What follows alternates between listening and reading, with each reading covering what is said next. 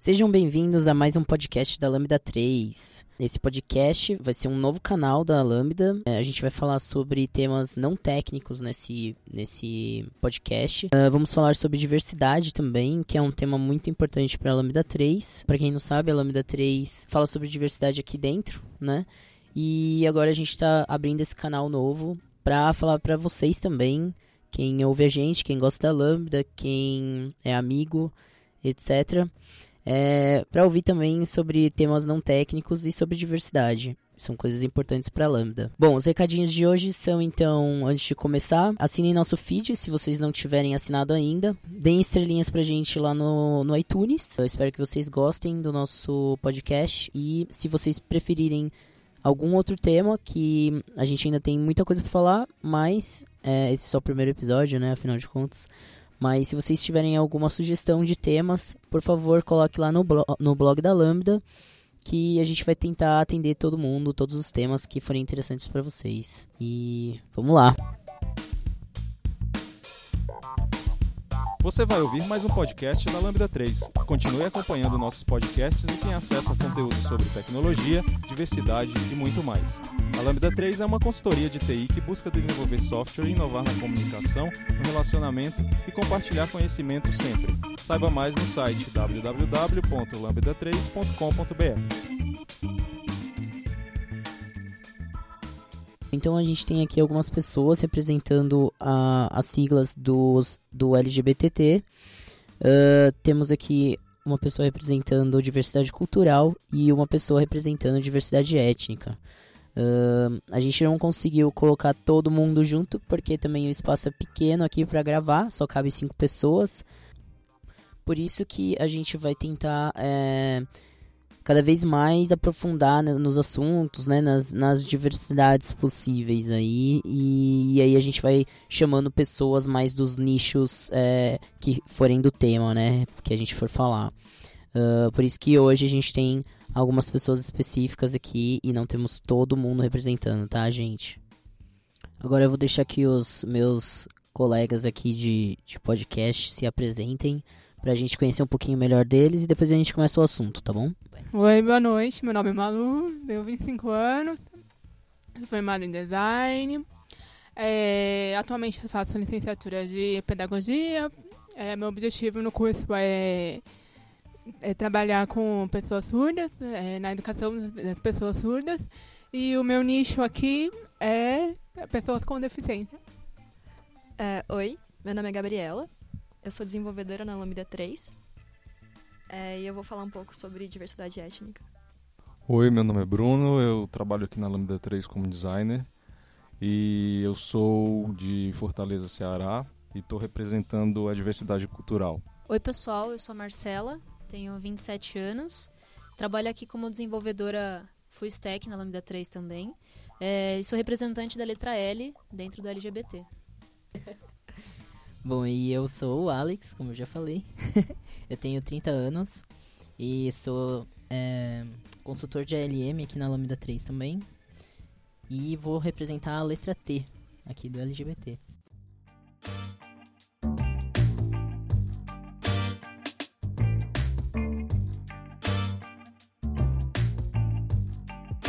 Então a gente vai começar falando sobre o que é diversidade para cada um de nós, que a gente entende que cada um, cada um aqui representando um nicho é, tem uma experiência dentro da diversidade e uma história para contar, né, de, de, com diferentes pontos de vista.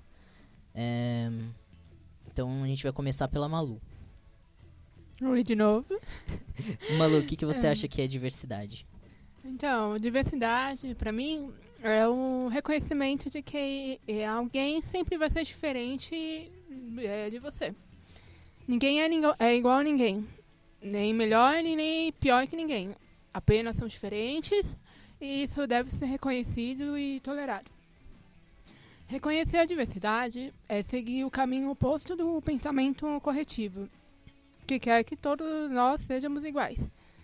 Não é possível consertar alguém, nós vivemos em uma época em que a tecnologia tenta superar o ser humano através da criação de robôs perfeitos e, e que a ciência tenta corrigir o que é considerado defeito nós.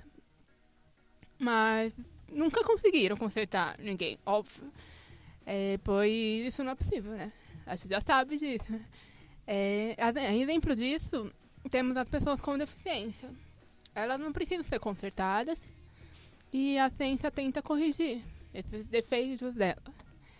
Uh, mesmo que crie a melhor cadeira de rodas para uma, uma, pessoa cadeirante se locomover, mesmo que crie um, um ouvido biônico, né, o aparelho que tem um implante coclear, que agora é o mais moderno, assim, do, das pessoas surdas, é, isso é com a intenção de que ela ouça perfeitamente, como qualquer outra pessoa. É, e a ciência nunca vai conseguir tirar delas o que elas realmente são. E, então, é possível dar a todas as pessoas a melhor oportunidade de inclusão.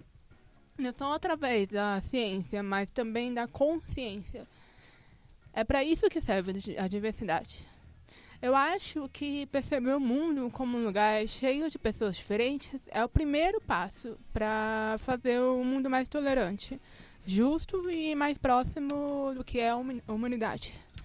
Gabi, o que, que é diversidade para você, continuando a, aqui depois que a Malu falou?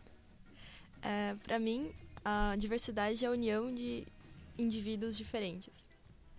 E eu acho que o ambiente ele vai ser propenso para a diversidade à medida que ele aceita e respeita as diferenças de cada um que está presente dentro dele não só aceitar, mas também integrar esses indivíduos dentro do ambiente. Você saber que você tem um papel que você pode que você pode que você sabe que você tem um papel que você pode exercer mesmo sendo diferente. Que tá tudo bem você ser diferente. Para mim isso é diversidade. Bruno, para você o que é diversidade? Então, eu acho que primeiro não julgar as pessoas, né? E isso é necessário para o convívio social e não achar que existe um só tipo de pessoa ou uma característica de uma pessoa que seja melhor que a outra. Seja de qual for raça, social, gênero, orientação sexual, origem, sei lá, de onde veio ou qualquer outra característica. Legal, Marcela. Uh, bom, para mim, diversidade ela tem um conceito muito amplo, né? Que se aplica em diferentes áreas, como opiniões, cultura, hábito, comportamento é, sexual, enfim. E eu acredito que tudo isso de nada vale se não tiver o respeito. Então, diversidade para mim é o conceito de multiplicidade, mas ela não existe se não, se não tiver o respeito de todos. Legal. Bom, para mim, diversidade é respeito. É independente de qual seja a diferença, né, que, que você tem, é, levando em consideração sempre que todo mundo é diferente, né, porque ninguém é, mesmo que você seja, tenha um gêmeo, você nunca vai ser exatamente igual ao seu gêmeo. Então, é, levando em consideração que todo mundo é diferente, é, eu acho que diversidade é respeito, é respeitar o, o, a limitação do outro, de entendimento e, e também a, a diferença de, de pensamento, né? Do outro. É, eu ouvi uma frase uma vez que eu achei bem legal, eu anotei aqui para falar para vocês. É, inclusão é optar ativamente pelas minorias, não discriminar é apenas cumprir a lei. Eu acho, acho que é bem legal isso aí, porque é, tem muita empresa que, que fala que é diversa, fala que, que incentiva a contratação de, de pessoas com deficiência, mas na verdade eles só estão é, cumprindo a lei, porque tem cota, né? Isso não é a diversidade real. Diversidade real é realmente ter um, um ambiente seguro, onde as pessoas podem ser o que elas são, é, um ambiente em que as pessoas se sintam incluídas, né? Um ambiente onde, onde a gente possa ser a gente, sem, com respeito sempre, né? É, uma das coisas que até a própria Lambda fala de diversidade é de ser um, um é, ter na empresa é, um, um, meio que um pedaço da sociedade dentro da empresa, ter é, representantes de, de vários tipos de, enfim, gênero, orientação sexual, origem, que isso vai contribuir para o ambiente de trabalho ser melhor. E só complementando, por mais que as pessoas tenham uma, um histórico, uma bagagem, né? De, enfim, de preconceito e de pensamentos diferentes, quando você tem um ambiente propício para a diversidade, é, é meio que barrado todo esse preconceito. Então, as pessoas aqui são pessoas comuns que viveram, tem, tem uma bagagem gigante, mas aqui a gente é, preserva a diversidade, a gente preserva o respeito, né? A gente é intolerante com a intolerância. Acho que é legal falar isso também.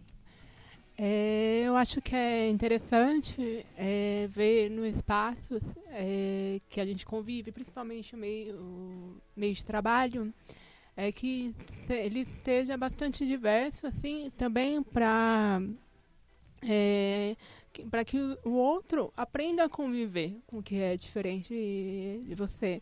Eu acho que a tolerância ela, é, ela começa aparecer a partir dos primeiros contatos, porque assim, quando você não tem contato com pessoas que são diferentes de você, é, meu, é, é muito difícil você entender o mundo como ele é, diverso de fato, entendeu? Você se fecha, mas não é uma escolha sua. Às vezes nem é, né? Às vezes é a vida que te leva assim, né? E quando ele cria, é, te coloca num ambiente completamente de, diverso, acho que tem um impacto, né? De cultural, é, né? social, né? E eu acredito que é muito interessante ver ambientes que promovam essa diversidade, entendeu? Para caminhar para um mundo mais com mais respeito, né? E acho que também é legal falar que um ambiente diverso, as pessoas são mais felizes, né? Eu posso ser quem eu sou, eu respeito o meu próximo, eu tenho contato com coisas novas, de aprender a respeitar, de, de lidar com, com diversas situações. E eu acho que só tem a, a, a somar um ambiente diverso, tanto para quem é o diferente, né? Para quem não é. Eu também concordo com o que a Maulu falou sobre é, a importância de existirem ambientes diversos, porque quando você está trabalhando com uma pessoa que você provavelmente não trabalharia por algum motivo, porque a empresa que você trabalha no momento não aceita esse tipo de pessoa e você começa a conviver com ela, mesmo que você tenha alguns, alguns preconceitos na sua cabeça, quando você tá lá no dia a dia, você vê que é uma pessoa como você, tá? Que ela tem sonhos, que ela tem é, problemas, que ela resolve os problemas que você resolve também. Eu acho que isso é muito importante, você conseguir ver que são pessoas. Eu, o que eu acho importante a gente sempre levar em consideração é que a pessoa que é preconceituosa, ela vai ser preconceituosa independente do ambiente que ela tá, né? Ela não vai mudar é, a visão dela de mundo porque ela tá num ambiente mais aberto, que tenha diversidade, que tenha pessoas diferentes dela. Ela vai continuar sendo preconceituosa. Mas o importante é que o ambiente seja. É, exclua esse tipo de, de, de atitude preconceituosa, né? Porque aí a pessoa ela vai continuar sendo preconceituosa, mas ela, ela não vai ser, se permitir ser preconceituosa naquele ambiente. E isso vai acabar uma hora, esperamos, né? que mude ela. Né, mude a visão dela, para que ela se abra é, para novas, novas coisas, novas visões, né? Aqui na Lambda mesmo a gente tem várias pessoas que, que têm religiões que não acreditam em, em você ser gay, que acha errado, mas as, a pessoa convive. Eu, eu mesmo já conversei com evangélicos aqui e ele, ele. Essa pessoa que tava falando comigo, no caso, né? Ele acha que é errado, ele mas ele convive super bem. Inclusive a gente joga videogame junto. Então é, é isso que vale a pena né? É, é, é isso que a inclusão traz pra gente. É, a experiência de outras pessoas e, e ver que aquela pessoa ela tem uma visão diferente da sua mas ela te respeita por isso né? Mesmo assim ela te respeita. Isso que é da hora. Eu acho que assim o preconceito ele é uma coisa muito difícil de ser quebrada né porque você cresce com aquilo, aquilo fica enraizado em você. Mesmo que você seja homossexual, lésbica, ou até mesmo no meu caso, de ser uma pessoa com deficiência, eu demorei muito tempo para aceitar. sabe? E eu falava que eu era ouvinte. Eu ouvinte, só pra entender melhor, é, são pessoas que ouvem, no caso, entendeu? Então, são as pessoas que não são surdas, né? E eu falava que eu era ouvinte porque eu, fala, eu falo, como vocês estão vendo, eu sou oralizada. Mas isso sempre. Ah, o meu aparelho que eu falo que é a minha barreira, né? Então ele sempre me diferenciou das pessoas ouvintes. E assim, mas isso foi, cri foi criado em mim porque eu achava que pessoas surdas eram pessoas. É, não, é, não chega a ser inútil né, essa palavra, mas é, eram pessoas que assim. É, que não, não conseguiam fazer o que eu poderia fazer, entendeu? O que eu estava fazendo, entendeu? E isso foi enraizado numa sociedade extremamente preconceituosa, capacitista, né? E é, o preconceito é muito difícil de ser quebrado, de fato. Tem, demora anos, né? Eu demorei uns 10 anos para aceitar isso, então foi um processo bastante doloroso, né? Mas eu acredito que, assim, é, é como se, assim, a convivência, como você falou, que joga videogame juntos, né?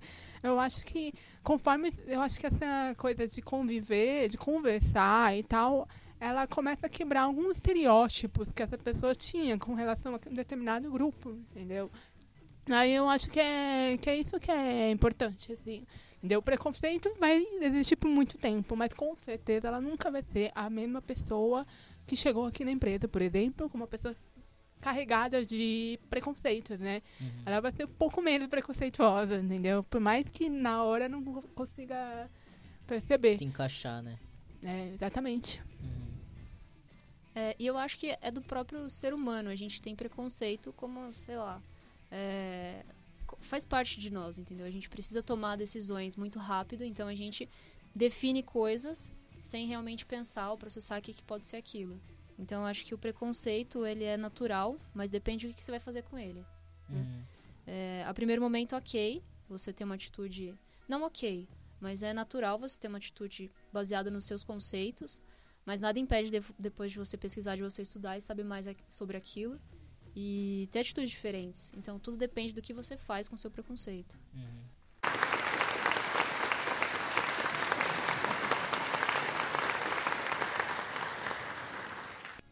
É, eu sempre costumo falar isso também com relação ao, a, ao meu nicho, né? Porque hum, o, o problema, eu sempre falo assim, né? O problema não é as pessoas saberem que eu sou transexual. O problema é saber o que, que ela vai fazer com essa informação. Né? O que, que as pessoas vão fazer com essa informação. Porque hum, né, no meio trans, trans, a gente sempre fala assim que ah, tem ah, aquela pessoa lá é passável, né? Ou tem passabilidade. Né? Só para todo mundo saber o que, é passabilidade, é passabilidade cis, né? Então, uma pessoa trans é uma pessoa que nasceu com um sexo é, designado no nascimento, né?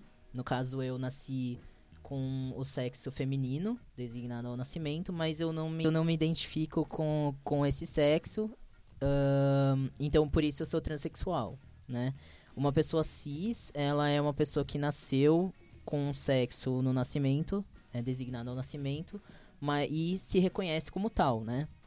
Bom, então quando as pessoas têm essa, essa passabilidade alta, né? Que a gente fala, é, às vezes as, as, pessoas não. Essa, essas pessoas trans não costumam falar que são trans para as outras pessoas, com medo de que realmente sofra algum preconceito, né? Por, por ser transexual. E as pessoas que não têm uma passabilidade tão, tão boa, né? Entre aspas, é, ficam meio reféns, né, de ser trans, porque você acaba sendo meio que descoberto, né, entre aspas também, é, sem, sem que você queira, né, que as pessoas saibam que você é transexual, e, e isso é isso é bem difícil, né, e acho que é a mesma coisa com LG, com LGB, né, porque é... Não, não é a mesma coisa, né? Peraí. Não, é... Posso acrescentar? Alguém quer falar? Não, acho que ele pode. Você vai terminar? Posso? É, não, eu acho que eu acho que acontece a mesma coisa quando as pessoas descobrem que você é gay ou que você é lésbica, né? É, sem que você queira, né? É bem bem ruim. Sim, num ambiente que eu não me sinto segura, né? Jamais que eu vou falar que eu sou lésbica.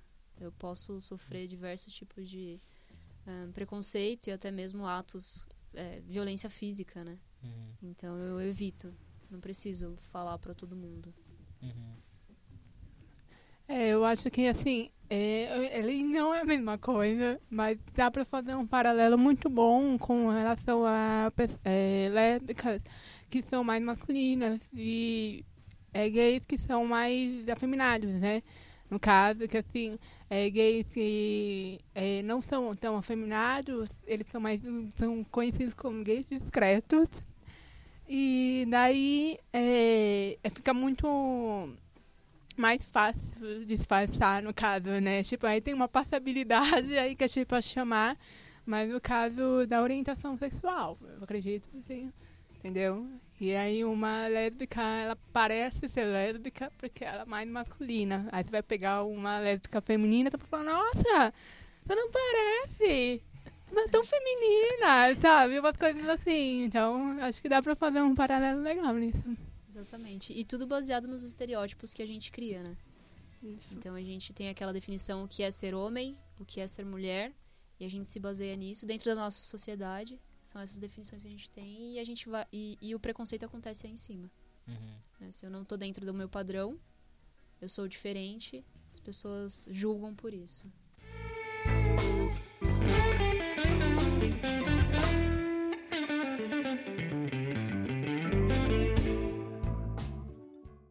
Bom, então agora a gente vai falar sobre hum, é, as dificuldades de cada nicho e a gente pode falar sobre experiências de vida também, é, experiências positivas também que vocês tiveram em é, cada um dentro do seu nicho, tá bom? Uhum. Ah, Malu quer começar? Ah, eu vou começar então. então, é. Bom, eu sou surda, como vocês já sabem, né? É, perdi a audição com dois anos de idade. É, contraí meningite bacteriana, fiquei internada na UTI por umas semanas. né? E por conta dos remédios acabei tendo é, sequelas, né? No caso, a audição, perdi. Então. É, bom, as minhas maiores dificuldades, assim, com relação à surdez foi a acessibilidade em filmes, é, cinema, é, na escola também. Quando os professores viravam de costas para escrever na lousa, eles continuavam falando, ou então ia pro fundo da sala. Eu sempre tinha que sentar na frente para poder é, ouvir o professor, né? Com o pouco que eu tinha, que eu tenho na real. E é, essas foram sempre as minhas maiores dificuldades. Eu estudei em escola regular, só eu, como surda. Não tinha ninguém Oi? fazendo. Ah, você não, são, não fala Libras, né? Não, eu não falo Libras. é, minha língua mãe é português. Eu estou começando a aprender Libras porque eu acredito que ela, que ela seja muito importante, assim, principalmente para juntar o português com Libras, sabe? Quando você está falando, você está falando, é, falando em português, você está falando em Libras também. Uhum. É, tem como é, fazer as duas coisas ao mesmo tempo. É um pouco devagar, mas ajuda muito, principalmente porque é, tem muita, muita palestra que prioriza o intérprete de Libras, mas não é viável a legenda em português, no meu caso, entendeu? Uhum. Então a Libras ela pode ajudar bastante né, em situações como essa e também para ajudar os outros, né? Porque eu acho que a gente não tem que pensar só na gente, a gente tem que pensar nos outros também, né? Porque eu, eu acredito que eu estou numa posição um pouco, é, muito, é, um pouco muito privilegiada em relação a, a surdos sinalizados. Esses surdos sina- sinalizados são os que têm a Libras como primeira, é, primeira língua mãe. Bom, essas são as minhas dificuldades com relação a isso, mas eu adoro ser surda. De verdade, apesar dos pesares, eu adoro. Porque, ah, se eu tô no transporte público e tem alguém que tá gritando no meu lado, eu vou lá e só desligo o aparelho. não quero ouvir o que você tá falando. pois é, é maravilhoso isso. Tocando Barulhos um de funk. buzina, sabe? Essas coisas que incomodam. de muita gente, né? É. Tem um botão. Fala no microfone, Bruno. É, e aí é de dormir também, né? Não, não ouço nenhum barulho, né? É tranquilo. Nossa, eu ia gostar disso aí quando os meus cachorros ficam latindo. Aí, ah, não, é engraçado porque eu vou no Rio agora, né, pra ver os Jogos Paralímpicos que vão ter e eu vou, eu vou no hostel com 10 pessoas, sabe? Imagina, o pessoal fala assim, ah, o maior problema é que o pessoal começa a fazer muito barulho e tal. Eu falei, nossa, eu não tenho o menor problema com isso, eu vou dormir lindamente, né? Aí é, é basicamente isso e tal, eu acho que é legal ser surdo, apoio. Vale a pena experimentar. É, enfim, é basicamente isso, assim, das minhas dificuldades, entendeu? É, é importante lembrar que para pessoas surdas sinalizadas é um outro problema, mas eu não posso falar por elas, infelizmente. É, Malu, qual que era ah, o principal fator, assim, por que, que você não se aceitava, sabe? No, no, por que, que você não se via como surda? É, eu acho que foi a questão da fragilidade também, sabe? Que eles falam, que a gente cresce num ambiente que falam que as pessoas com deficiências, elas são coitadas, entendeu? Que elas não conseguem fazer muitas coisas tadinhas. Vocês criam uma questão de dó naquela pessoa, sabe? E eu comecei a criar, um, ter pena de mim mesma, entendeu? Com relação a isso. Mas, ao mesmo tempo, eu não aceitava o fato de ter pena, entendeu? Então, eu achava que era mais fácil para mim também, né? É, me misturar no meio de ouvinte, entendeu? Pra, pra mostrar que eu posso isso. Entendeu? Pra mim também, entendeu? Mas é, é meu, de verdade. É, quando eu comecei a conviver com pessoas com deficiência, assim, cadeirantes, surdos sinalizados, surdos oralizados também, pessoas que eu nunca tive contato na minha vida, porque a minha vida inteira eu passei com ouvintes, meus pais são ouvintes, meus irmãos são, são ouvintes, né? É, abriu muito a minha cabeça, sabe, para mostrar que, meu, pessoa com deficiência pode tudo, tanto com, como qualquer outra pessoa com, tem deficiência. E é basicamente isso, entendeu? Eu tenho o mesmo problema, né? Amorosos, familiares, como qualquer outra pessoa, entendeu? E aí foi muito legal desconstruir isso em mim, assim, foi bem Tô bem ativista agora, né? Com a questão da surdez, né? Aí foi, foi isso. Legal. Como que foi o processo de aceitação para você, Malu? De nada, desculpa. Como que foi o processo de aceitação para você? Como foi? É. Ah, foi bem legal, bacana. Assim, é, eu tive muitas descobertas, né, de mim. É, isso começou quando eu tive primeiro contato com uma pessoa surda oralizada também. Ela tinha o mesmo, tem o mesmo nível de surdez que a minha, né? Ela conversava comigo, conhecia ela pessoalmente. Foi maravilhoso isso, porque foi engraçado ver, né? Uma pessoa completamente... É, muito parecida com você, né? Uhum. E foi legal, tipo, poder contar as coisas que eu sempre guardei, entendeu? Que ninguém ia entender. Realmente ouvinte não ia entender os meus problemas, sabe? É. Que eram dúvidas sobre assim, ah, o que eu vou fazer? Será que eu posso cantar, por exemplo? Será que surdo pode dançar? Nossa, sabe? Umas né? coisas absurdas, mas isso é cultural, entendeu? Uhum. E foi muito legal ver. Ela tocava, entendeu? Ela Ela era cantava. musicista? Ela era musicista? É, ela fazia cursos, né, de guitarra, de canto e tal, porque é uma Caramba. coisa que ela queria. Eu achei muito legal essa autoestima dela, sabe? Eu falei, nossa, ela é mais nova que eu. Eu falei assim, nossa, meu, eu queria ser ela quando crescer. sabe? Umas coisas assim, eu achei bem legal, assim, perceber que eu posso fazer qualquer coisa que eu quiser, sabe? Uhum. Sempre dar um jeito. É, pelo, é, de acordo com o que você falou, eu acho interessante a gente mencionar que é, é bom você ouvir também é, de pessoas semelhantes a você, ens- co- coisas boas, coisas positivas, que te incentivam, co- como você comentou agora, que te incentivaram a ter uma outra visão, encarar com bom humor de repente, né? Então acho que é, é legal você ouvir coisas positivas também de pessoas que estão encarando os mesmos desafios. É, eu concordo com isso. é, e também isso tira muitas dúvidas, né? Que a gente tem de nós mesmos, né? De sobre é, limite, entendeu? Até que ponto que a gente pode.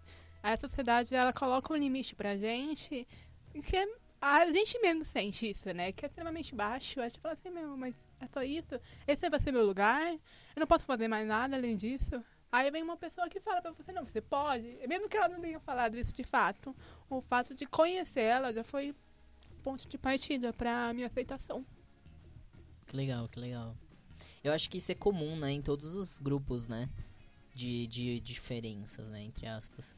Porque é, todo mundo acaba se se aproximando de pessoas iguais a você ou com, com características próximas para se identificar e trocar ideias, trocar experiências, né?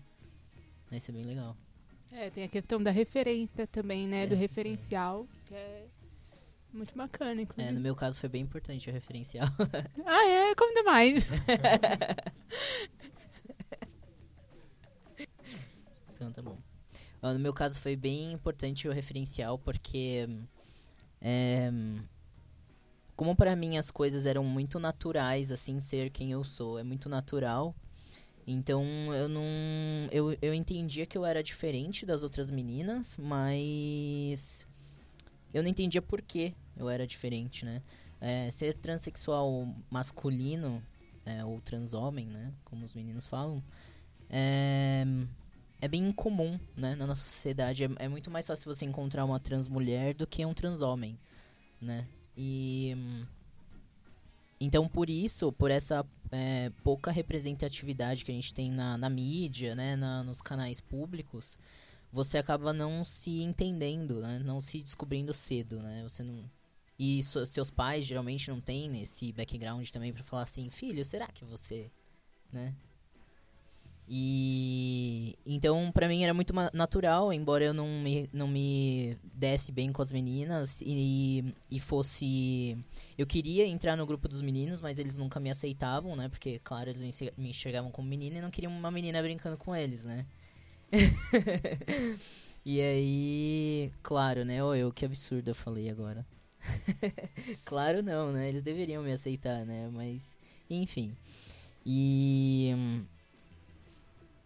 e para mim, como era muito difícil eu entender por que, que é, tinha essa diferença entre o meu minha forma de ser, minha forma de me comportar com as outras meninas, eu é, acabei por muito tempo me considerando lésbica, porque eu acabei descobrindo que eu, que eu gostava de mulher é, depois de um tempo e hum, acabei me acabei ficando nesse nesse nicho de, de me considerando lésbica, mas sem a sem me sentir 100% preenchido, né, por aquela identificação.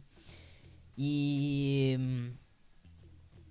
e aí através da minha ex-esposa que me ajudou bastante, ela eu acabei ficando cada vez mais masculino e sentindo essa necessidade de ficar cada vez mais masculino.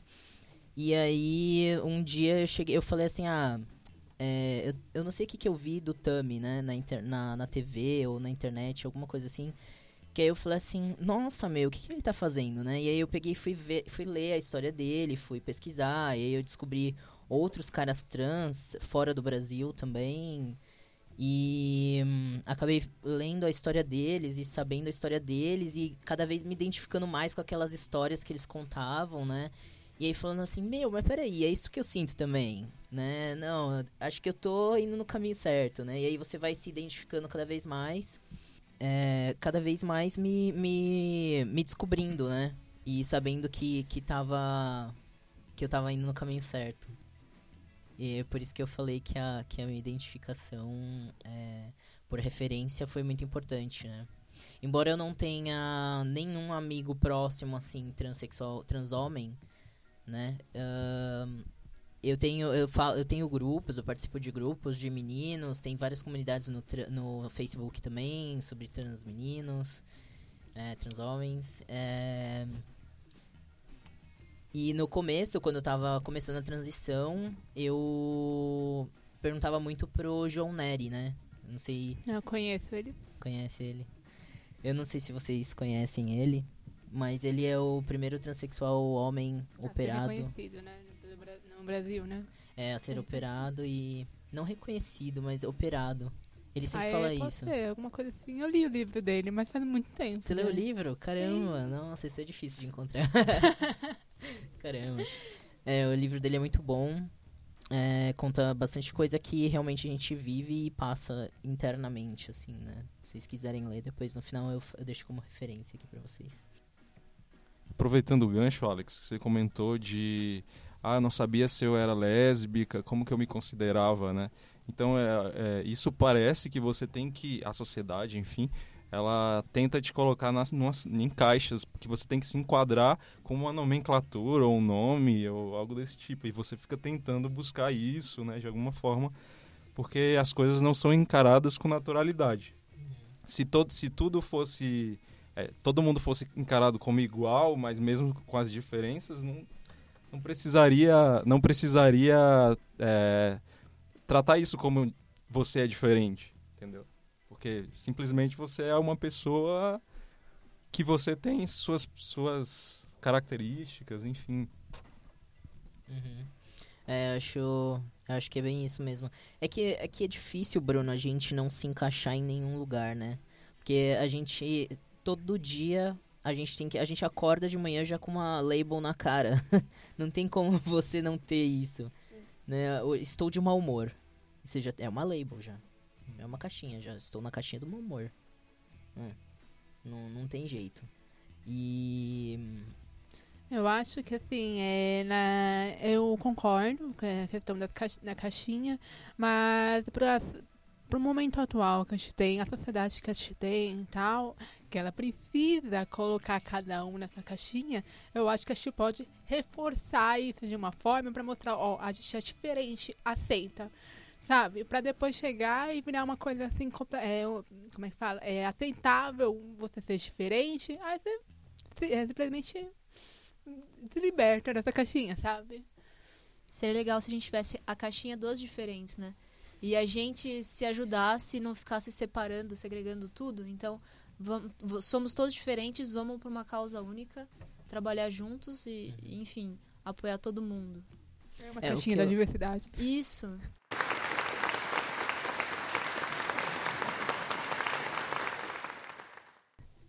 Boa.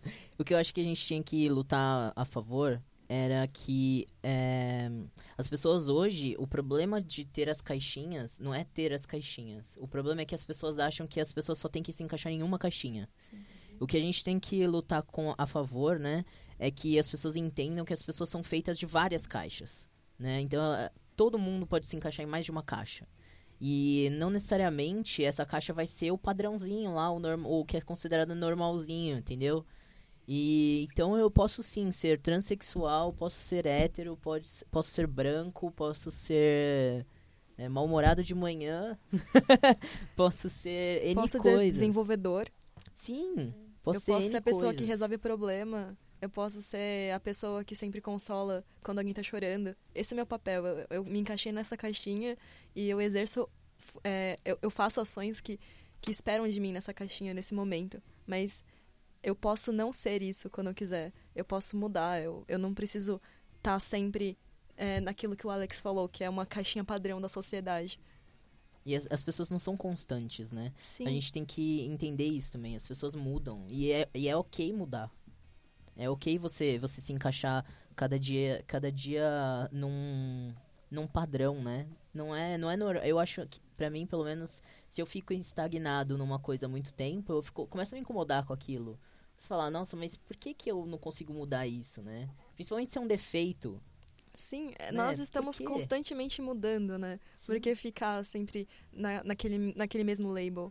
É, e também, é, sei lá, por um, um, sei lá, um acidente da vida, enfim, você pode acabar.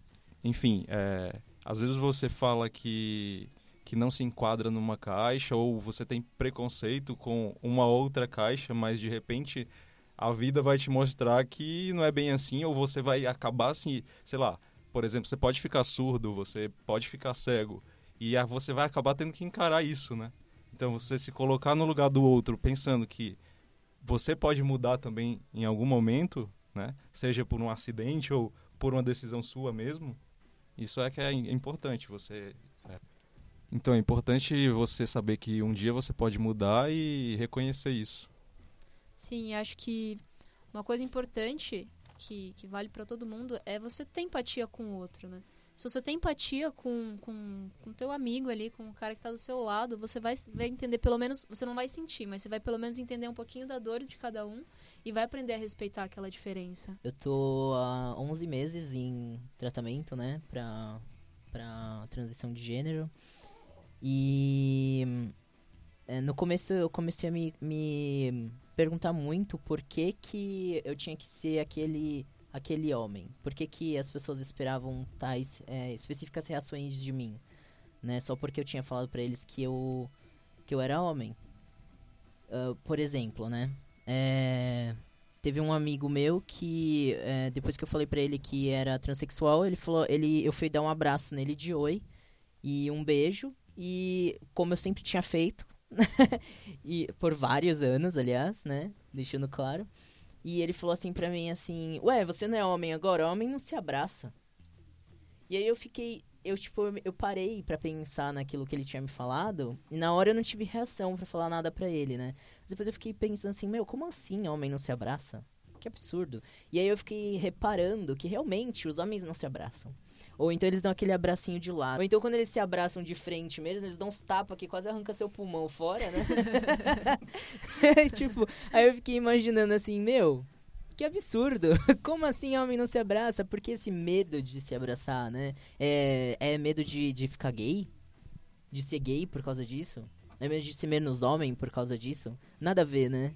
É tipo um estereótipo, né? Que Do cria machão. assim, acerca de um homem é, cisgênero, heterossexual, né? Que não É. pode desviar nisso, senão você deve ter que devolver a carteirinha, né? De homem machão, né?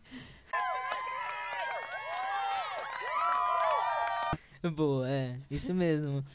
E, e aí eu fiquei. E, e aí o, esse mesmo cara me falou assim: ah, agora você é homem, você não pode mais fazer algumas coisas que você fazia antes como mulher. Aí ele ficou falando assim que hum, eu tinha que falar grosso, porque ele começou a se incomodar com a forma com que eu falava. Porque a minha voz era bem mais fina do que é hoje. Acreditem, é bem mais fina, era bem mais fina. E. e ela ainda tá engrossando, né? A, a eu espero, aliás, que ela fique um pouco mais grossa. Mas é, ela era bem mais fina e aí ele começou a se incomodar com o jeito que eu falava. E não com a minha voz em si, mas com o jeito que eu falava. Ele falava assim, é, você parece é, gay falando dessa forma. Aí eu, falei- aí eu comecei a me perguntar, "Meu, mas o que, que tem a ver a minha sexualidade? E eu era casado na época, com uma mulher. Aí, aí eu ficava assim, é... O que, que tem a ver a minha sexualidade com a forma que eu falo, né? Não tem nada a ver isso, cara. É só a forma que eu falo. E, e aí comecei a, a, pensar que tipo de homem eu queria ser, né? Porque eu nunca tinha que, nunca tive que pensar sobre isso, né? Que, que tipo de homem eu queria ser. E, e aí eu comecei a pensar sobre isso. E aí eu comecei a pensar assim, bom, eu quero, bom, para começar, eu quero ser um homem diferente dos homens que eu tô acostumado a lidar na minha família. É, e depois eu, eu comecei a falar assim, não, eu quero sim continuar sendo sensível. Eu quero poder ter orgulho de chorar num filme se eu quiser. Né? Se eu me emocionar num filme, eu quero chorar, pô. Por que, que eu não vou chorar? Né? E eu vou, não vou ser menos homem do que, do que os outros homens por causa disso. Ahn, e aí comecei a pensar. Aí comecei a pensar assim, ah, o- os homens são brutos, né? Eles são a maioria, pelo menos, né? São mais brutos, assim, principalmente com as meninas, né? São entre eles, quer dizer. Entre eles, assim, os homens são muito brutos, né? Muito físicos. E, é, e a maioria, a maior parte das vezes é justamente pra mostrar que você é machão, que você é mais forte que o outro, que você é mais homem, é. Que você é mais homem que o outro. E hum, eu acho isso idiota. E não tem que ser assim, né? Eu não tenho que, eu não tenho que ser o pegador.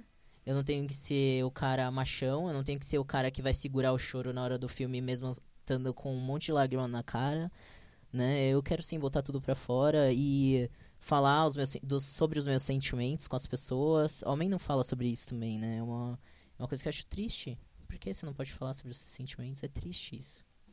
E aí eu fiquei pensando que se um dia eu, eu tiver um filho homem, que eu quero sim é, ensinar ele a ser esse tipo de homem que eu quero ser. Né? Um homem que vai ser sensível também, que vai. Que não vai ficar falando assim, ah, mulher é tudo fresca. Mulher é cheia de mimimi porque gosta de chorar. Porque mulher é, gosta de falar sobre sentimento. Ué, por que, que homem não pode gostar dessas coisas também? Né? Por que, que homem tem que ser durão o tempo todo pra mostrar que é mais macho? né? Não, não tem nada a ver. E uma coisa que eu gosto sempre de frisar também é que a gente precisa separar gênero de, de sexo biológico, né? Então as pessoas é, nascem com um sexo biológico, feminino ou masculino, né? necessariamente, né? Ou intersexo, né? Uh, mas o gênero psicológico tem N tipos de gênero psicológico que a gente pode ter, né? E hum, cada pessoa pode, pode definir o seu próprio gênero psicológico. Ele não precisa de, é, necessariamente obedecer ao binário, né? Homem ou mulher. E. Hum, e ser, ser homem não necessariamente quer dizer ser macho. Macho, quando eu falo, é o sexo biológico masculino, né? Uh, e ser mulher também não, não tá ligado necessariamente a ser é, fêmea, né? Ou ter o sexo biológico feminino, né? A gente precisa separar essas duas coisas porque é muito importante. É, é importante para você entender o que é ser homem e o que é ser mulher. Eu gosto muito de fazer essa pergunta também. Né? O que, que é ser homem e o que, que é ser mulher? Né? Cada um tem uma definição para isso. E não necessariamente você vai estar de acordo com isso.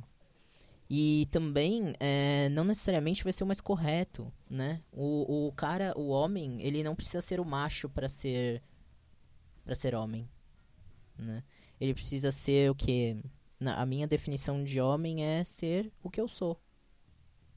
Eu acho que o homem pode é, chorar, o homem pode sim falar sobre os sentimentos, o homem pode gostar de luta, o homem pode gostar de Barbie, pode gostar de rosa, pode vestir rosa, pode falar sobre assuntos femininos, sobre maquiagem, e ele não vai ser menos macho do que menos homem, né? eu já confundindo aqui. menos homem porque ele tá falando sobre isso.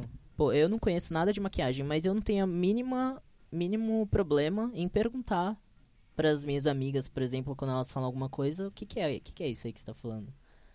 Né? Não tem porquê, você não vai ser menos homem ou mais homem porque você está perguntando, tirando uma dúvida.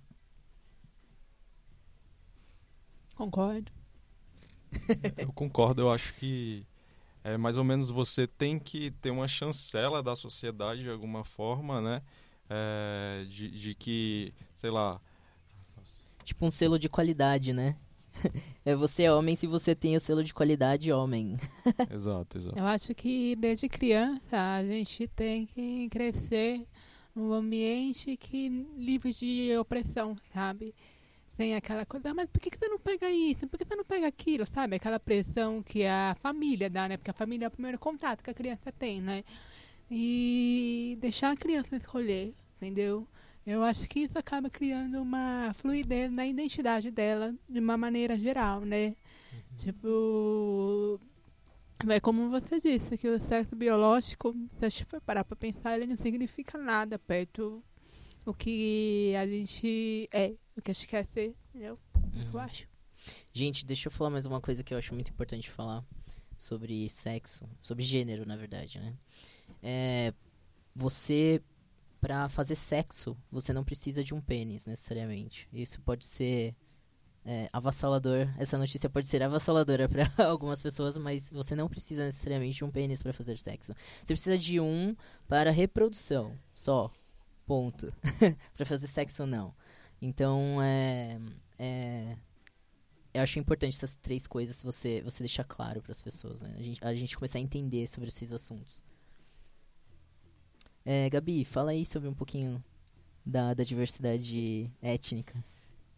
É, bem, inicialmente, quando o Alex me chamou para participar do podcast para falar sobre diversidade étnica, eu eu fiquei me sentindo meio confusa.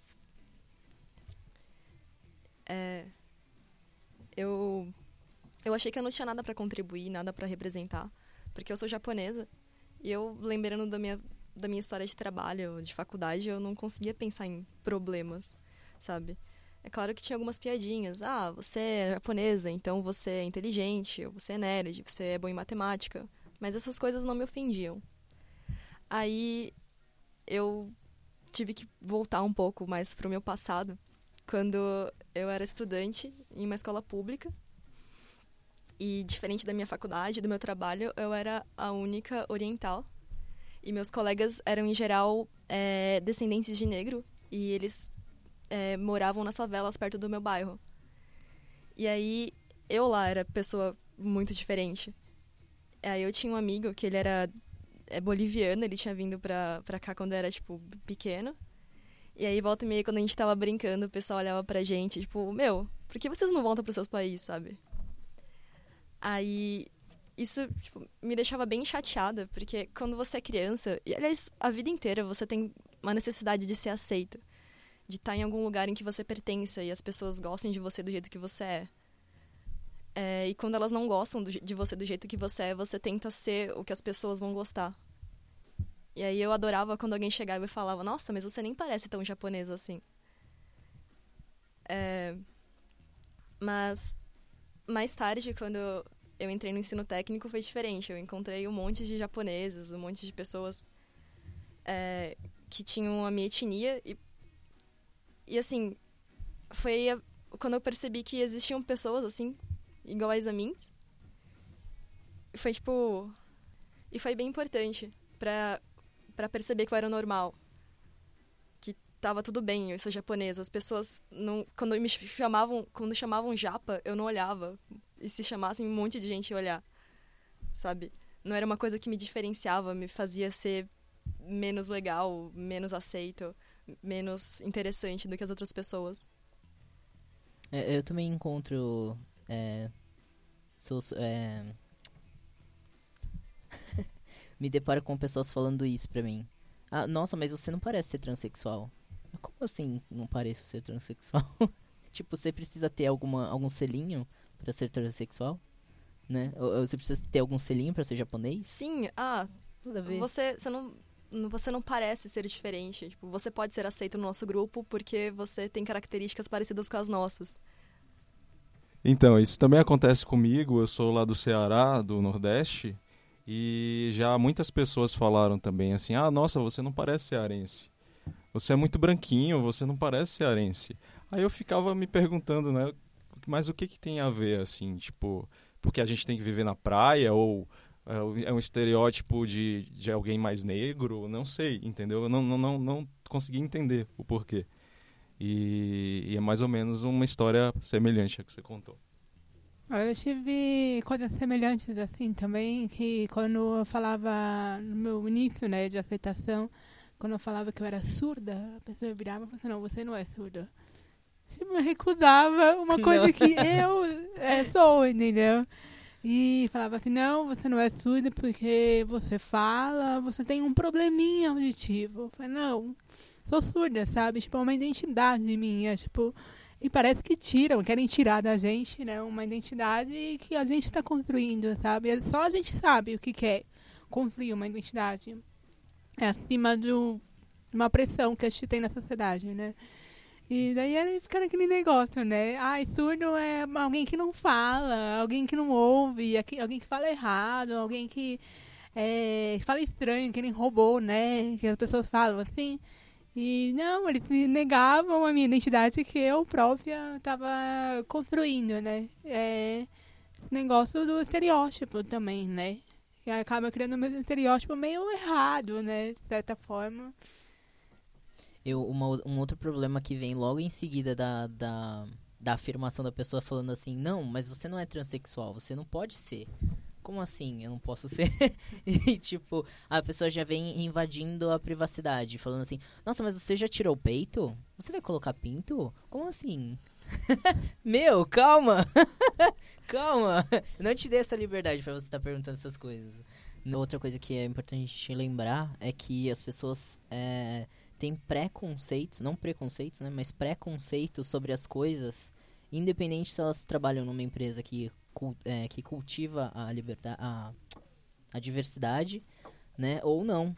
E mesmo dentro da, da Lambda, eu já, já ouvi coisas que não deveriam ter sido ditas, né, numa empresa que, que cultiva a liberdade. Então, é, é, a gente tem que lembrar sempre que as pessoas vêm do mundão aí fora que a gente tá conheci, que a gente conhece que tem várias coisas erradas, várias coisas que não deveriam ser do jeito que são né? E por isso que também é outro motivo que a gente está fazendo esse canal, para é, é, educar as pessoas, né? Para educar as pessoas a pensarem diferente, a conhecer o diferente e assim mudar, mudar o pensamento delas, né? Então, Bruno, é, para você, é, quais são os, as dificuldades que você que você enfrentou no representando o seu nicho? Ou que você acha que as pessoas, né, que, que fazem parte do seu nicho é, passam todo dia? É, então, é, quando eu me mudei, eu sou de Fortaleza, vim há sete anos aqui para São Paulo. E o meu pai, ele é de São Carlos, aqui em São Paulo, e minha mãe é de lá. Então, assim, eu tive sempre a convivência com as pessoas daqui, assim, por conta da minha, das minhas tias, eu vinha sempre. Então, eu não senti tanto o choque cultural por eu já meio que transitar entre um lugar e o outro. É, embora, assim, eu sei que eu também vim, é, vim fazer pós-graduação aqui. Então, tipo, eu vim numa condição um pouco diferente da maioria das pessoas que, que a gente sabe que vem para São Paulo é, para tentar um emprego, enfim, por conta da, da questão social mesmo, é, de oportunidade de trabalho. E, e, eu não lembro assim de ter sofrido diretamente um preconceito, mas eu já ouvi piadinhas, como eu falei, de é, você, é, você é, é, branquinho, como que pode ser nordestino? É, ou então, é, isso é coisa de baiano, termos que já estão meio que arraigados no vocabulário principalmente aqui em São Paulo, eu, eu ouço bastante, né? Alguns termos pejorativos, mas não diretamente para mim, ou às vezes a pessoa ela já está acostumada a falar isso como uma expressão comum do dia a dia, mas ela não se toca do conteúdo que tem a expressão, né? Ao falar. Então isso é. Essa bem... expressão, isso é coisa de baiano, já virou coisa é. que é, é cultural, né? Cultural, isso. É, é tipo. É, é semelhante a algo ruim, digamos assim, né? Hum. Sei lá, preguiçoso, que, que é, o, é um dos, precon, dos do preconceitos, não? Estereótipos. Como que é? Estereótipos. É. é. um dos estereótipos que o baiano é preguiçoso ou feio. É, é, é. Eu já ouvi de pessoas próximas também, assim, mesmo sabendo que, que eu sou do Nordeste, mas que falaram, mas talvez não com uma maldade, não sei, mas tem um, um, um, um peso aí, né? Ah, e eu já rebati várias vezes também. Ué, mas como assim de baiano? Já rebati também, não deixei. É, pra, pra pessoa refletir. Você devolve o ridículo pra pessoa, né? É, pra pessoa refletir que aquilo realmente não fazia sentido. Né? Uhum. Né? Então, acho que também é, não é você ser é, bruto, mas você tentar também algumas vezes é, rebater e jogar para a pessoa refletir aqui sobre aquilo Sim. que ela está falando. Né? É, porque tem muitas coisas que você acredita e você nunca se contestou. Sim. E aí quando alguém chega e pergunta, ah, mas por que você pensa assim? Aí você pensa, putz, mas por que eu penso assim? Às vezes não faz sentido. Às vezes a gente cria preconceitos que são foram úteis durante a nossa vida, pra gente não ter que fazer um esforço cognitivo gigante cada vez que a gente encontra uma situação nova mas que muitas vezes, grande parte das vezes, não fazem sentido. E aí, esse momento que você devolve para a pessoa é bem importante para você conseguir fazer isso de fato. Sim, sim. Eu acredito que as pessoas que preenchem, eh, no caso a gente, né, é um exemplo que preenche cada nicho, né? O Alex fala, né? É, é, é importante, né? Porque, assim, é, a pessoa que passa por isso é a primeira e a única pessoa a perguntar para quem é diferente, entendeu? É, tipo, é só, só você vai conseguir contestar, é, entrar, é, ajudar a entrar numa uma reflexão porque você passou por isso, entendeu? E você sabe o que você pode, o que você não pode, apesar de não acreditar muito nesse não poder, né? Porque isso limita mas você sabe quem você é. Então, assim, e que muitas vezes você entra em contato com. É, entra contra, contra, na verdade, os estereótipos que criaram sobre você, sobre seu grupo, né? Aí quando você contesta isso, é outra história. É, o difícil é, é de tantas pessoas repetirem ou você ouvir, né, é, é, esse tipo de preconceito, é difícil de você e portanto as pessoas repetirem para você, é, é, é, muito difícil essa tarefa de você tentar é, ver de uma outra forma, porque parece que, que você tem, tem que aceitar aquilo e às vezes você se pergunta, mas será que realmente ela não tem razão? E aí você vai tentando é, buscar isso, embora tipo não tenha nenhuma razão. Mas de tanto a mídia ou as pessoas repetirem aquilo, você fica se perguntando, mas será que, que é assim mesmo? Será que acontece isso? Será que essa característica é, é real ou não? Enfim, faz parte do, do, do, do que você entende por que você é? É, você comentou do comercial de margarina, né? Que tá todo mundo feliz. É, parece que, que as pessoas, elas, elas, algumas pessoas vivem um pouco nesse mundo da fantasia de que tudo é perfeito com elas mesmas, né? Mas é, é e apontam para o outro é, algo ruim, né? Então a minha, a minha família ou a minha vida é excelente, não tem nada, mas ela sabe no fundo que ela tem problemas também e tem, vai ter em algum momento uma diferença entre ela e outra pessoa que para ela também incomoda ou, ou, ela sofre também um preconceito, mas em algum momento ela não percebe isso. Né? Então é muito mais fácil você criticar e apontar que é perceber é, o que passa com você mesmo. É, e a gente faz isso com ao mesmo tempo, né? A gente olha para a vida daquela pessoa e acha que é perfeita, maravilhosa, mas tá um caos a vida dela, né? Exatamente. É aquele, aquele ditado, né? É, o, a grama do vizinho é sempre mais verde, né? É. Uhum. Aí.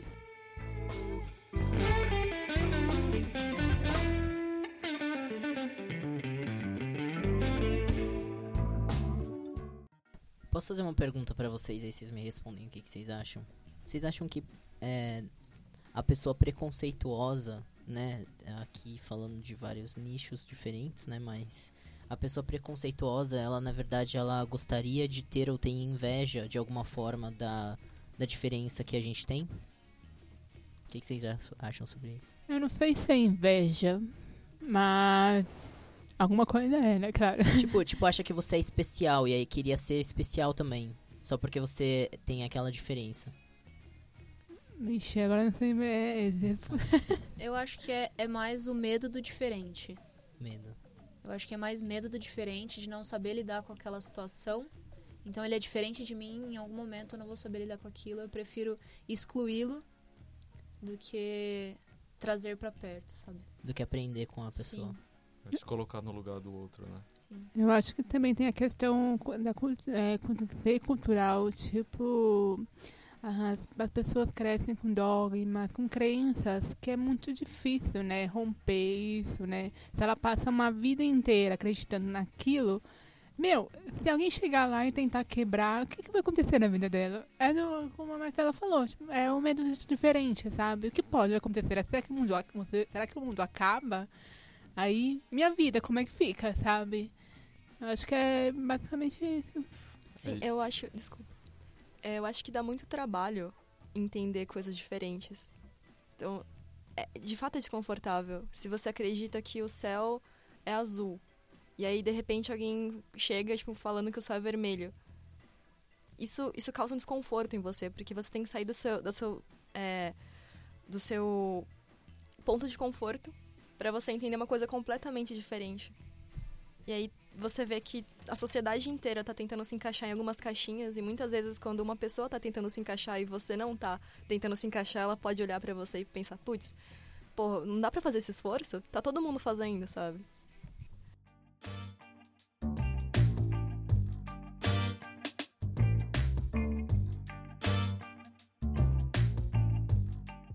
Para mim a aceitação foi bem difícil. Eu fiquei um tempo isolada, é, não compartilhava a minha orientação sexual com meus amigos, com a minha família, então foi um período bem ruim, assim, é, que eu realmente fechei, me fechei do mundo. Então isso prejudicou meu relacionamento com, com as pessoas, com a minha família, comigo mesmo, porque eu estava perdida e não, ninguém podia me ajudar, né? Então tem todo um processo e na verdade tudo isso era porque eu tentava me encaixar dentro dessas malditas caixinhas, né? E a sociedade espera comportamentos, né? Se eu sou uma mulher lésbica, muitas vezes esperam que eu seja mais masculina, né? E, e não, eu namoro, sabe? Eu vou casar e a gente vai constituir uma família e ninguém tem que falar se a gente é família ou não. O que esperam de mim sou eu que. Eu, eu defino o que eu sou e o que, que eu vou fazer da minha vida, sabe? E todo esse tempo de que eu fiquei isolada, é, por mais que tenha sido difícil, me fortaleceu, sabe? E, então não me preocupo tanto com o que as pessoas pensam, não me preocupo tanto com o que as pessoas esperam de mim, mas mesmo assim eu ve é visível e é muito chato toda essa parte de, de cobrança, de expectativas, sendo que a vida é minha, né? É, e assim, numa escala aí que você define qual. é, você acha que, tendo consciência disso, fica muito mais fácil você é, suportar isso com o peso que dão para você agora em comparação à Marcela de antes? Sim, com certeza. Se tivesse algum ato homofóbico antes eu fechada, com certeza seria muito mais. Talvez eu não colocaria para fora tudo que eu estivesse sentindo, mas por dentro me, me arrebentaria. Né? Hoje minha tolerância à babaca é bem menor. e eu me orgulho disso, porque ninguém tem que falar ou colocar a gente para baixo, sabe? A gente tem todos os direitos de, de como qualquer outra pessoa. Então isso é, é bem importante a gente ter isso em mente. E não é isso que me define. Eu não sou a Marcela, a lésbica. Eu sou muito mais que isso. Né? Não quero que me conheçam como Marcela lésbica, mas sim a Marcela que é uma profissional, a Marcela que é amigável, que tem uma família bacana, que namora, que vai casar, enfim. Tem muito mais coisas que me definem, não só isso. Uhum. É, uma coisa que sempre me incomodou, porque eu também tive a fase lésbica, né? Sempre me incomodou muito as pessoas tentando identificar quem quer o homem e quem quer a mulher da relação. Exatamente. Né? Gente, para começar, se são dois homens e duas mulheres, são dois homens e duas mulheres, não tem macho e fêmea ali. São dois homens e duas mulheres. Não, não entra. é o problema do heteronormatismo, né? É. Então são duas mulheres, são duas mulheres. Não preciso de um homem na relação para definir alguma coisa. É. E não necessariamente se uma é mais masculina que a outra, ela é o macho. Não, são duas mulheres, elas continuam sendo mulheres. É Independente se elas são mais masculina, uma mais masculina que a outra, ou se as, du as duas são femininas, meu, so, continuam sendo duas mulheres. E a mesma coisa para os homens. Se é, tem um mais feminino e um mais machão, ele não quer dizer que um é mulher e outro é o homem da relação. São dois homens ainda continuam sendo dois homens na relação, certo? É, então, naquela questão lá, tipo, ai, a menina que é mais masculina, ela é ativa, né? E a mais feminina é passiva. Isso acontece com os gays também. Mas com os héteros, ninguém pergunta quem é ativa, quem é passiva, sabe? Não tem isso, assim. Eu acho que essa, essas definições, elas atrapalham, né? Nas relações sexuais, tipo é uma. Ele determina que uma mulher que for é, é lésbica e masculina, ela não pode ser, eh, ser passiva, sabe? Isso não tem nada a ver, entendeu?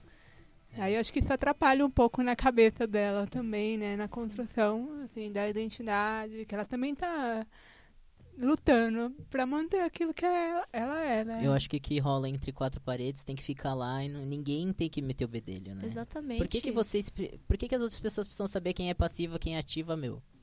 Pô, deixa as pessoas. É o que você falou de.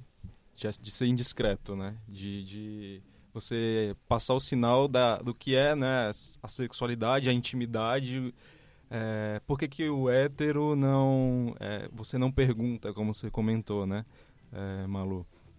É, eu queria entender por que, que existe essa invasão da privacidade, né, no caso do LGBT, e no, no hétero ele não. Você não se sente à vontade para fazer certas perguntas que você faz para um trans ou para um gay ou para uma lésbica, né? É, parece que a sexualidade é, nesses casos você tem o direito de invadir né, a, a privacidade da pessoa. Uhum. A gente não tem ninguém para representar a letra B aqui, mas eu acredito que os problemas sejam os mesmos, né? Acredito que até, até mais, né? Até mais. Porque o pessoal, a gente... Acha que é uba-uba, é, né? Exatamente. A pessoa ah, é não é aceito ah, nem então no lado ah, hétero e nem no lado gay. né? né? Exatamente, não é, não- não é aceito nem do lado hétero, nem do lado gay. Então é visto como ou indeciso, ou, não sei, promíscuo, alguma coisa desse tipo. Sendo que na verdade não. Uhum. Na verdade é uma pessoa que gosta de pessoas.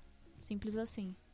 Talvez essas pessoas sofram mais é, o problema de uma pessoa chegar e querer te consertar. Ah, porque ela tá em cima do muro. Se ela tiver alguma experiência com um cara, por exemplo, se ela for uma menina, ela pode se decidir pra um lado. Sim, exatamente. Isso é, também já ouvi que ah, você é lésbica porque nenhum cara te pegou de jeito. Ou porque é uma fase. Entende? Não, eu sou assim porque eu, eu me sinto à vontade assim. Eu sou atraída por mulheres e, e é isso. Eu não tenho que explicar ou justificar o porquê eu sou assim. É, senão você tem que os héteros têm que justificar por que eles são héteros, né? Sim. Quando que você decidiu ser hétero? É, exatamente. Boa. Né? Boa. Eu acho que vale lembrar também é a questão de, do preconceito dentro do próprio nicho, né? Então, assim, é muito fácil você falar é, do, do... Ah, o hétero tem preconceito, o gay tem... Enfim, mas você, você, você vê também dentro dos nichos, né? Do nordestino, às vezes tem certos preconceitos com o próprio nordestino, é, o gay, lésbico, eu acho que em todos tem também o preconceito interno, né? Eu acho que o preconceito ele existe em qualquer um dos, dos lugares, dos nichos que você que você está. Então, é... então muitas vezes você está lutando por um preconceito externo, assim, mas é, você mesmo é, tem preconceitos com pessoas do seu próprio é, ciclo social ou, pró- próprio nicho. Uma coisa que, que acontece muito é que existem meninos trans gays. É, sexualidade é uma coisa e, e gênero é outra, né? E então existem meninos trans que são gays. E eles são. é, também sofrem preconceito dentro do meio gay. Porque ah, alguns homens, eu não sei, não sei se todos, tá? Mas eu já ouvi bastante caso de meninos trans falando que hum, é, homens gays viraram pra eles e falaram assim: Ah, eu não vou ficar com você, porque se for pra ficar com você, eu fico com um homem de verdade. Como assim, meu? É, essa tendência que eu conheço, assim, de, de homens trans gays, eles acabam se relacionando entre eles mesmos, porque o preconceito é tão grande que ah, é mais fácil, né? Tipo, é mais. é- é, cria uma empatia, né? Porque você já passa por isso e acaba se relacionando com, alguém que também é homem trans gay. Sim. Então, Bom, é isso, pessoal. Obrigado por terem escutado o nosso podcast. Acompanhe o feed de diversidade, porque ainda vamos ter. A gente vai ter muitos, muitos outros assuntos interessantes. Ah, e se você gostaria de ouvir algum outro tema que ainda não falamos, eh, nos escreva através do blog da Lambda 3 ou no SoundCloud. Esse é só o primeiro episódio e a gente ainda vai ter muito para falar pela frente, mas eh, comentem, comentem, é muito importante isso pra gente. Então a gente queria, queria falar uma frase aí de, de, de Ok. efeito pra, pra deixar de para deixar de mensagem pra finalizar esse episódio. Fala aí, Bruno.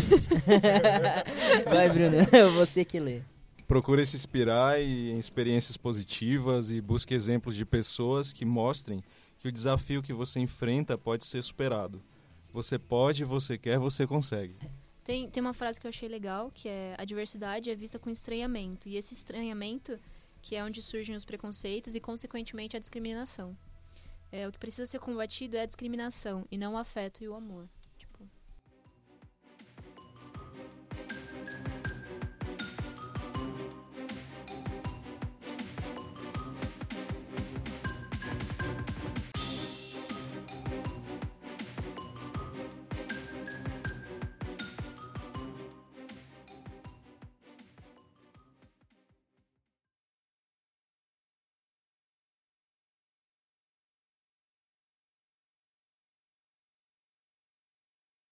Gente vai falar sobre temas não técnicos nele.